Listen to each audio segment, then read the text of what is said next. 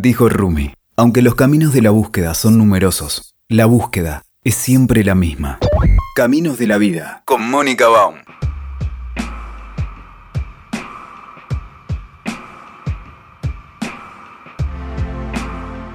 Bueno, hoy estamos em, con un médico nutricionista. ¿Cómo estás? ¿Cómo estás, Mónica? Estamos con Juan Martín Romano. Él es médico nutricionista, pero desde hace unos cuantos años ya está trabajando con una propuesta que cruza la nutrición, la alimentación con el mindfulness. Mm. ¿Es así? Así es, sí. ¿Cómo Bueno. llegaste a eso, Juan? Bueno, eh, desde, desde chiquito me interesaron muchos lo- los temas alimentarios. Siempre estuve muy inquieto en leer sobre alimentos que nos proveen energía, que Ah, forman parte de aquellos nutrientes que, que le van a dar sustento a esta máquina que somos, ¿no? Claro. Y bueno, fue así que me recibí ya hace 21 años de médico nutricionista, empecé a atender. Esto siempre lo cuento en los talleres. Lo que nos sucede a los médicos nutricionistas cuando estamos en la consulta eh, es recontra habitual que los pacientes nos digan que comen por ansiedad Mm. o por estrés o por alguna emoción intensa. Apenas nos dicen eso los pacientes, automáticamente nosotros decimos, es la vocecita interna que tenemos, no sé lo que le pasa a esta persona. ¿no? Porque lo que quiero explicar, Wow. los médicos y los nutricionistas eh, no aprendimos, la universidad no nos dio herramientas, elementos para poder ayudar a las personas desde esta mirada emocional. Eh, fue así que hace 10 años, eh, a raíz de mm, lo que nos sucede a muchas personas, una crisis vital, insatisfacción, pérdida de rumbo, estrés, ansiedad, eh, empecé a hacer terapia, pedí ayuda, porque de verdad sentía que, bueno, había perdido la, hab- había perdido la dirección. Claro. Y comenzando con prácticas de mindfulness, que no sabía muy bien de qué se trataba, volví a, a conectarme con la vida, volví a encontrar un sentido, volví a encontrar el- la pasión por mi profesión. Recién ahí entendí lo que las personas me estaban diciendo en la consulta, ¿no? Cuando me dicen, a ver, a veces la comida, el peso corporal, es un síntoma, lo que decimos sería la punta del iceberg. Hay algo que está más en la profundidad Sí. que estas prácticas contemplativas de detenernos nos permiten empezar a, a conocer. A ver, claro.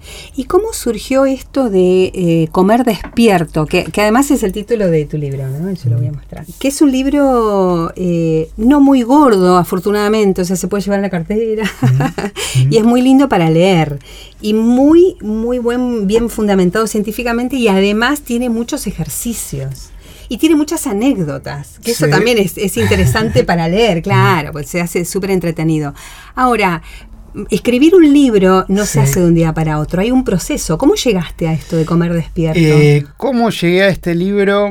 En el año 2011 empecé a llevar adelante eh, un programa de cuatro encuentros en ese momento en la Asociación Visión Clara.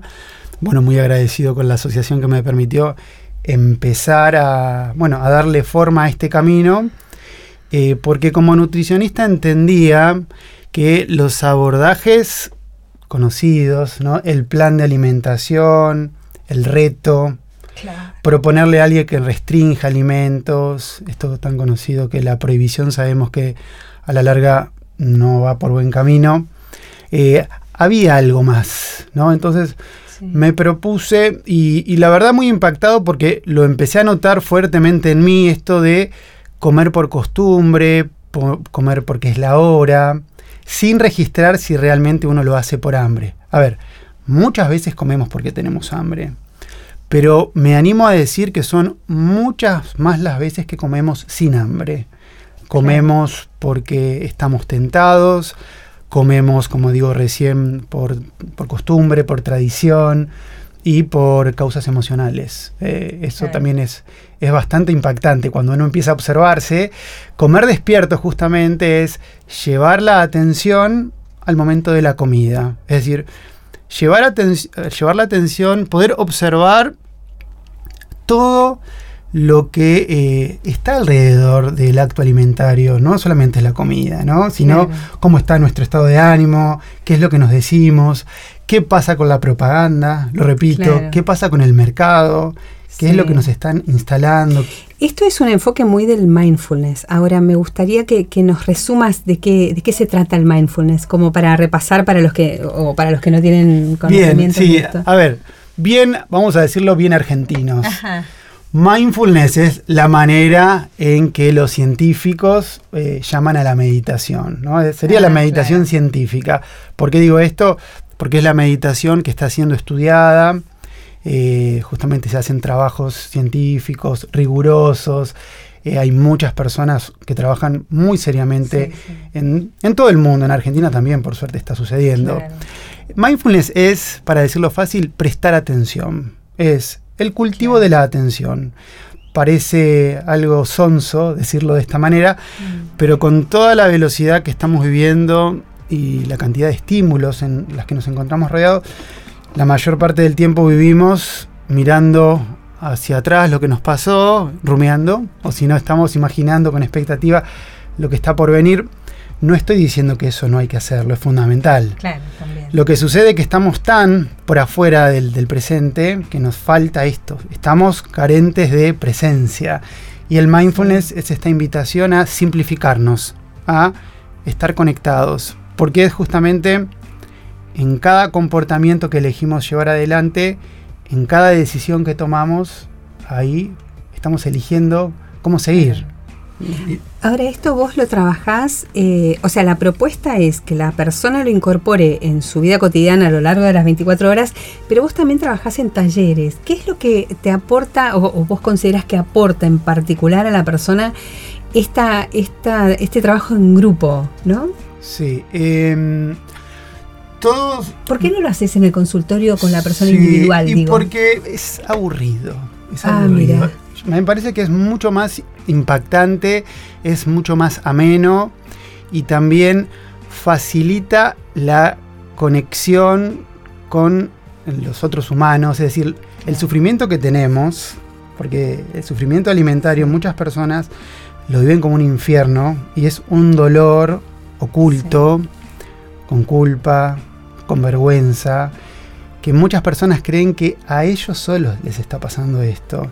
Y el hecho de empezar a escuchar que a otras personas le pasa lo mismo, a ver, como decía recién, tal vez el comportamiento que tienen con la comida, tener un atracón, es el síntoma, es lo visible, pero hay otra cuestión que tiene que ver con el mundo de las creencias, que tiene que ver cómo uno maneja sus emociones, que tiene que ver con todos los diálogos que, que- que tenemos con nosotros mismos. El mindfulness, que es la práctica de la observación, es la práctica de la atención, nos permite esto, despertarnos a darnos cuenta de cómo nos hablamos, cómo nos tratamos, empezar a darnos cuenta de nuestro sentir, trayéndolo al plano alimentario, que también tenemos mucho para entrenarnos. Claro. ¿Es hambre por lo que como o es otra cosa? ¿O es costumbre?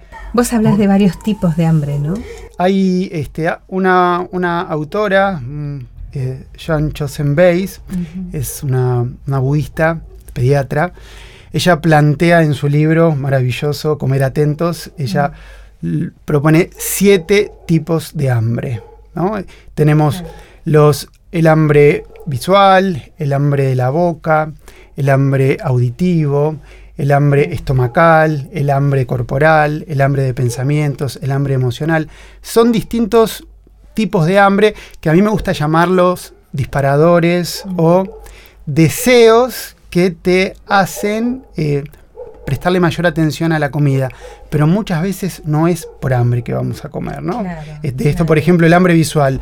Los publicistas saben muy bien lo que sucede Ya lo creo. cada vez que en Instagram o en un cartel en la puerta de una pizzería nos tentamos con una imagen Sí. este, irresistible de comida rica. ¿no? Totalmente. Este, ahí totalmente. juegan, el marketing juega con nuestros sentidos para seducirnos, para que terminemos despertando este, nuestro, nuestro cerebro reptiliano, ¿no? que tiene que ver con la supervivencia. Lo que pasa es que vos de todas maneras eh, también te, propones, te, te parás como un antidieta. O sea, ¿cómo hace la gente que viene acostumbrada? Venimos de décadas de aprender, hay que aguantarse, hay que controlarse y hay que seguir una, una super eh, regla, súper rígida y aguantarse el comer para adelgazar y después la gente vuelve a... ¿Esto Sí. realmente se puede resolver?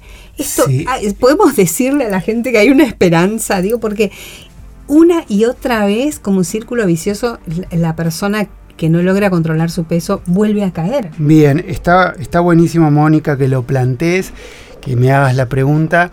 Lo que nos está pasando a los profesionales de este siglo XXI es que nosotros venimos leyendo libros del siglo XX, ¿no? que, Sí. que muy bien, muy bien nos trajeron hasta este conocimiento. Eh, hacer dieta y la restricción y que haya alimentos prohibidos, sabemos que es lo que perpetúa un desorden alimentario. Que una persona se restrinja, se restrinja, se restrinja, equivale a tener atracones. Entonces, lo que propone todo este movimiento mundial, el no dieta, que justamente lo, lo creó una británica en respuesta al suicidio de, de un adolescente que estaba sufriendo de bullying, eh, lo que propone este movimiento es que, está bien, no hay alimentos prohibidos, pero hay que entenderlo bien. Hay alimentos Sí, que son sí. más saludables que otros. eh. No es que vamos a comer cualquier cosa. Lo que sabemos y la invitación que tiene la práctica del mindfulness es ir por el camino del medio. Es decir, esta propuesta de hacer dieta es o lo haces perfecto o no hagas nada. Y ejército de médicos en los consultorios retan a los pacientes si no bajan de peso, si no hacen lo que ellos les dicen, si por qué comiste harinas, por qué estás Mm. incluyendo lácteos, ¿no? Pero, a ver, tal vez estos profesionales lo hacen con las mejores intenciones, pero realmente ellos desconocen que son los creadores de un trastorno alimentario. Claro. ¿sí? Hay que ayudar a las personas a que puedan aprender a relacionarse con la comida, ¿eh? pero no es del lado del reto, es del lado de em, volver a eh, entender, como, como hablábamos antes, ¿es hambre lo que estoy sintiendo? ¿Es una emoción lo que estoy sintiendo? Mm. Totalmente, el observarse. Quiero, quiero llegar a Sí, lo del observador, sí. pero quiero antes de, de entrar en, en las propuestas concretas y, y que vos haces, a una cosa que, mm, que yo muchas veces lo juzgo como, como un victimismo. Cuando la gente dice, ay, pero yo no puedo, ay, yo estoy, eh, esto es una adicción, yo sufro de una enfermedad, que... Mm. eh, el límite entre el hacerse la víctima de una situación externa o, o incluso de sus propios impulsos y el tomar responsabilidad, eh, pero sin caer en la culpa, es un límite que yo no encuentro. Sí. Un- o una, una, o una, una diferencia que yo no logro resolver. ¿Cómo se podría resolver esto? Porque hay una cuestión de compulsión real, eh, pero eh, también nos pone fácilmente en un lugar de pobrecito yo. Sí, es cierto que eh, podríamos definir estos comportamientos tan impulsivos, tan compulsivos. Hoy en día se habla de adicción a la comida. Claro. Son circuitos que nos, nos tienen esclavos. ¿eh? Una de las definiciones de adicción es Mm. uno se siente un esclavo de ese comportamiento. Claro. Y justamente recién vos lo decías, eh, si uno viene desarrollando estos comportamientos compulsivos desde hace mucho tiempo, son comportamientos repetitivos, repetitivos, repetitivos, que finalmente encuentran un sustento biológico, Claro. que es un mecanismo biológico, neurológico establecido. Entonces, Sí. cuando una persona quiere deshacerse de esa, de esa situación, de, ese- de esa reacción, de ese modo de comportarse, se da cuenta que no tiene recursos. ¿eh? Ah, Eh, sí, a ver, no, puede, no sabe cómo. no es que es un caprichoso y por eso lo hace. Por eso, es un mecanismo adictivo. Yo no estoy diciendo que no se puede. ah, por favor, comer, des- comer despierto es una propuesta que dice Sí, que esto sí se, eso se puede, se puede desarmar. Claro. Se puede desarmar con práctica, como decimos en los talleres, reconociendo que esto es un proceso Claro. y que lleva tiempo y que requiere de esta palabrita mágica también que es paciencia. Otra P que nos gusta mucho es la persistencia, que está de la mano de la práctica. Lo que propone el mindfulness, la práctica de la atención plena, es disciplinarnos, tener esta rutina de detenernos, de frenar esto que a los occidentales nos está faltando tanto, tener un momento de quietud, de autoobservación, de encontrarnos, de darnos cuenta muchas veces el alboroto que tenemos en nuestra mente, ¿no? Mm. La cantidad de, conversaciones internas, darnos la oportunidad de, como propone la práctica, tomar distancia de los pensamientos. Son solo pensamientos. No es posible que porque se te ocurra comer chocolate, muy rico el chocolate. la realidad. inmediatamente tenés que ir a comer el chocolate. Uno puede darle lugar y de reconocer, bueno, le voy a poner etiqueta a ese pensamiento, esto es un chocolate, y puedo también decidir qué cantidad, en qué momento, cuánto. A ver, acá es cuando entra la palabra proceso, ¿no? Mm. Esto no necesita un acompañamiento, a veces parecen, esto parece un discurso, de hecho es un discurso, eh, pero esto merece de práctica, ¿eh? merece de práctica, experimentarlo, tener paciencia y lo que siempre decimos es, eh, ojo con la perfección. Porque cuando la perfección se parece mucho a dieta.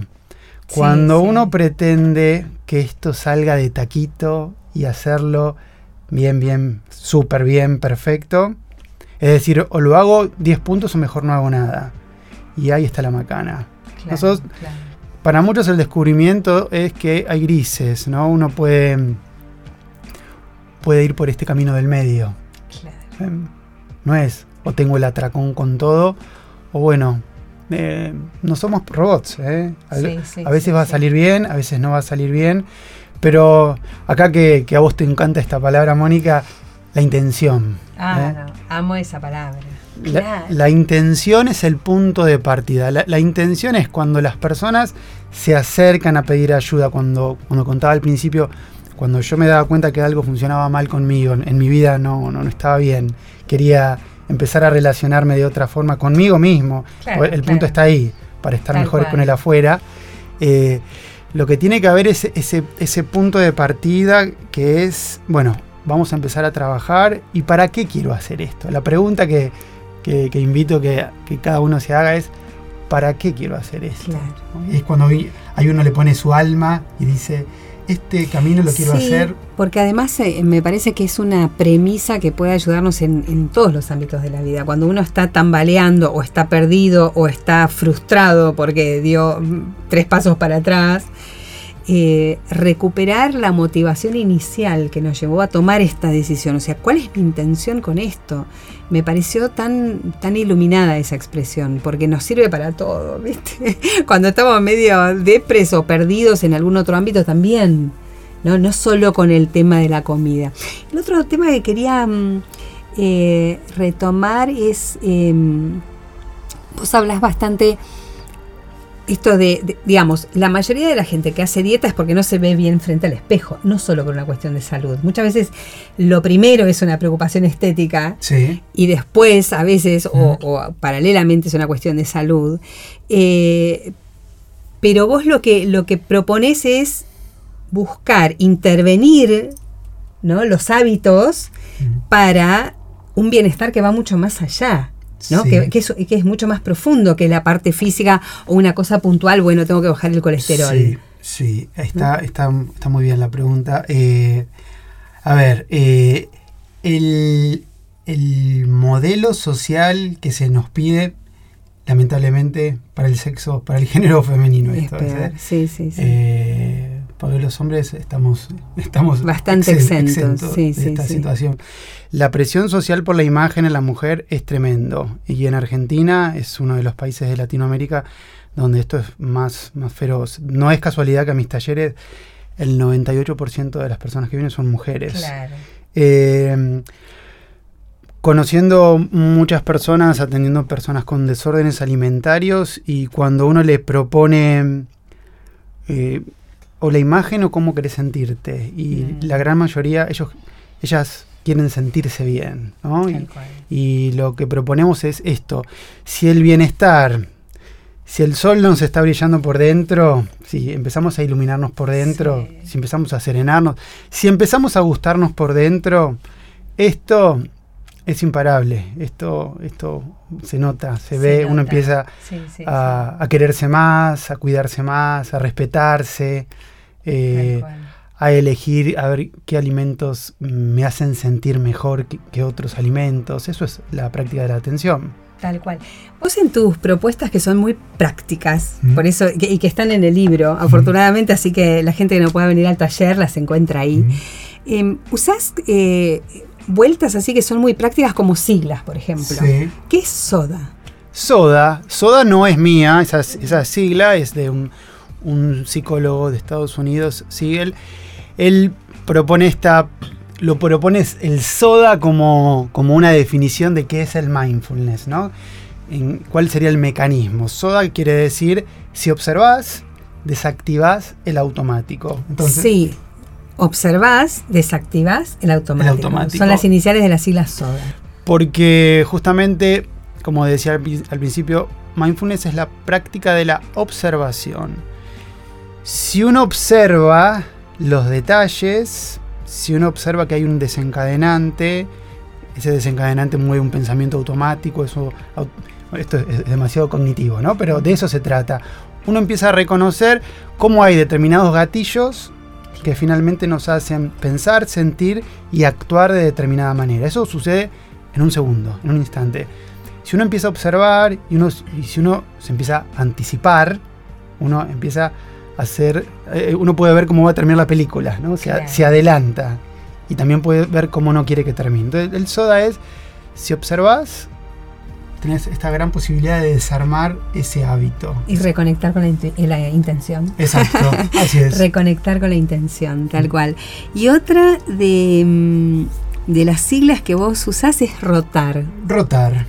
Eh, el mindfulness, seguramente eh, Martín Reynoso est- estuvo invitado y, fue con, el que hablabas, hablabas, que muy linda la entrevista.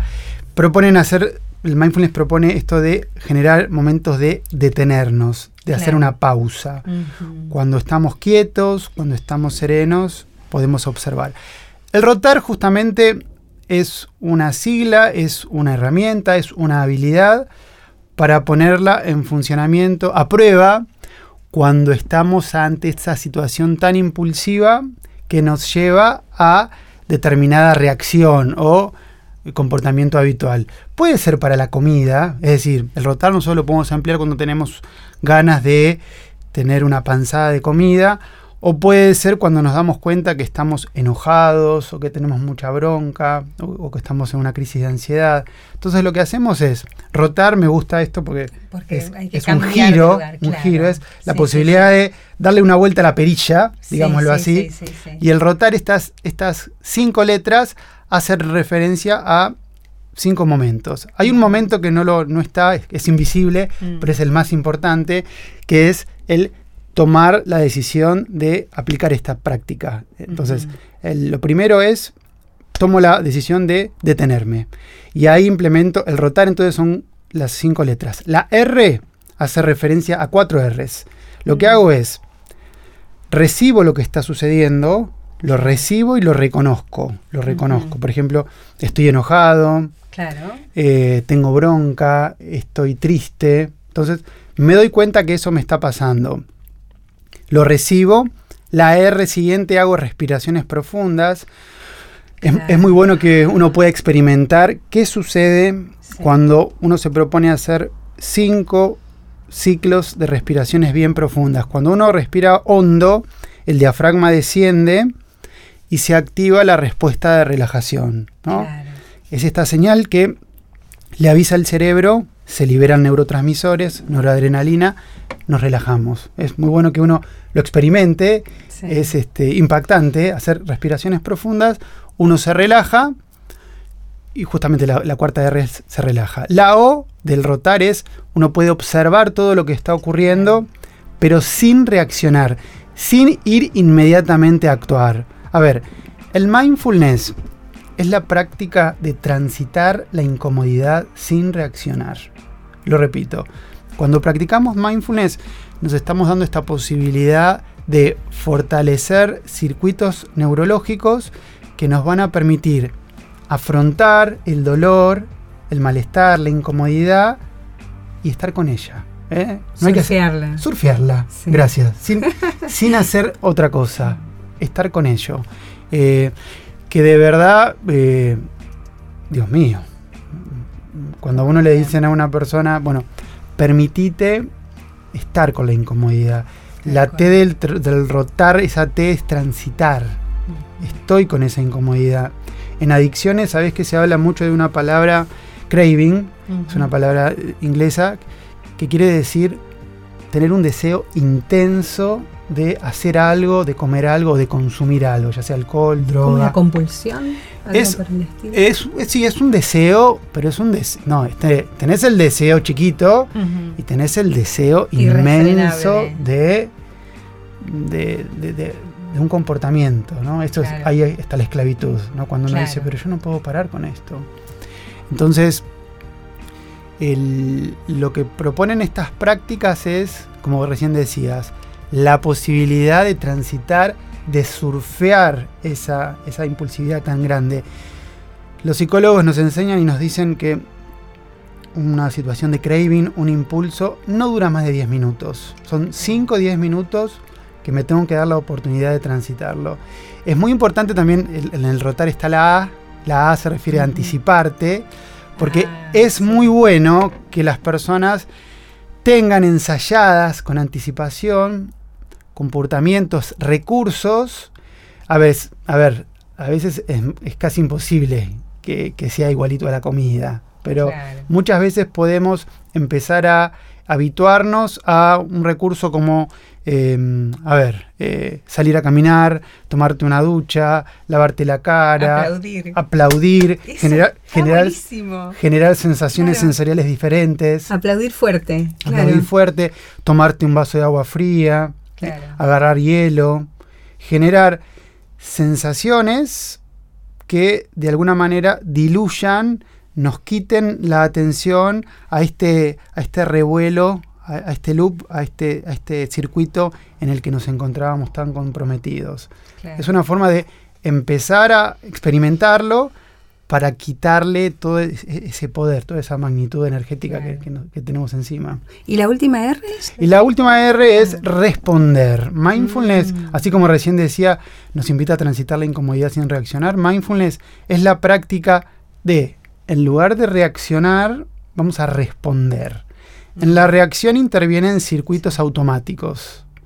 En la respuesta somos nosotros quienes decidimos enteros, ¿no? Nos hacemos cargo, decimos, este comportamiento es el que realmente estoy eligiendo.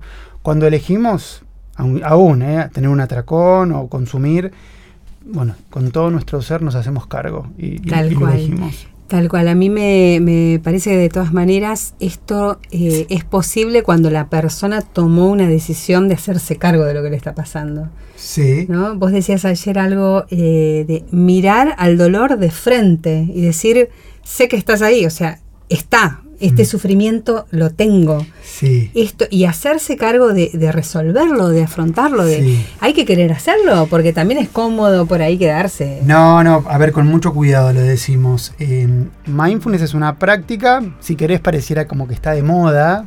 Y confío que está de moda. Afortunadamente. Este, está de moda, no sabemos hasta cuándo, pero el mensaje que trae la práctica es permitirnos trabajar, eh, evolucionar, aprender, empezar a entendernos, empezar a conocer nuestra mente, cómo funciona nuestra mente, empezar a, dominarnos, eh, pero en el buen sentido, ¿no?